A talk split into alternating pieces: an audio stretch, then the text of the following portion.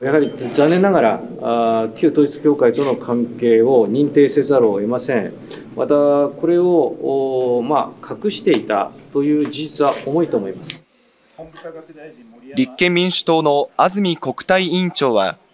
不信任案提出の理由について、22日にいわゆる統一教会の解散命令請求に対して、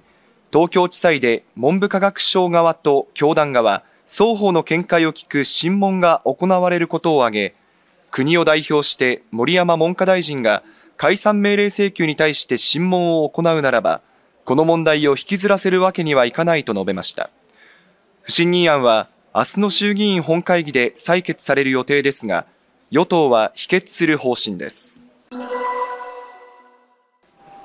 昨日逮捕され、今朝送検されたのは、甲州市役所の会計年度任用職員、須山舞容疑者32歳です。警察によりますと須山容疑者は、甲州市円山上井の清水寺の境内に乳児の遺体を遺棄した疑いです。警察によりますと須山容疑者は容疑を認めていて、乳児を出産した直後に埋葬するため、一人で寺に埋めたと話しているということです。一緒に暮らしていた容疑者の父親でもある寺の住職は取材に対し、いつもダボっとした服を着ていたため、妊娠に全く気づかなかった。逮捕直前まで普段と様子も変わらなかったと話しています。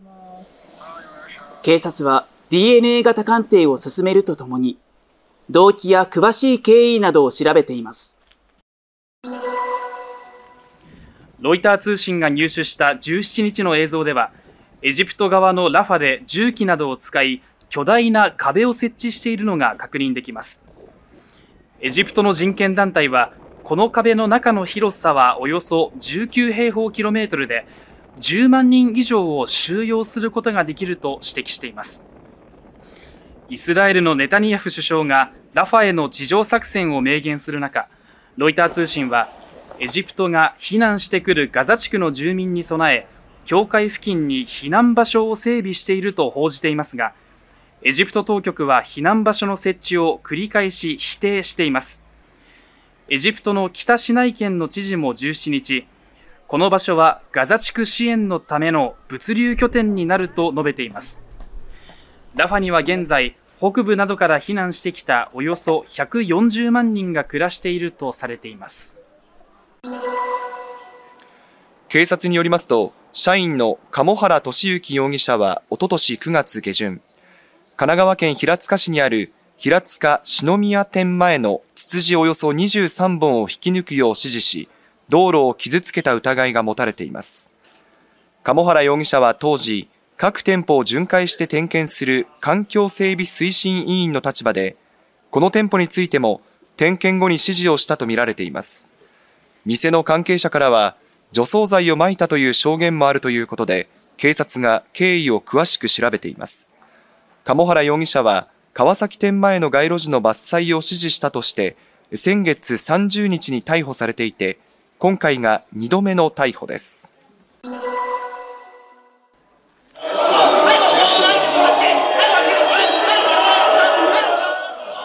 この視察は中国の輸入禁止の影響を受けている日本産水産物について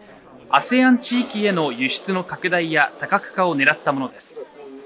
参加したのはシンガポールやタイベトナムなどの大使などでマグロの競りの視察や仲卸店を訪問ホタテの試食などをしました。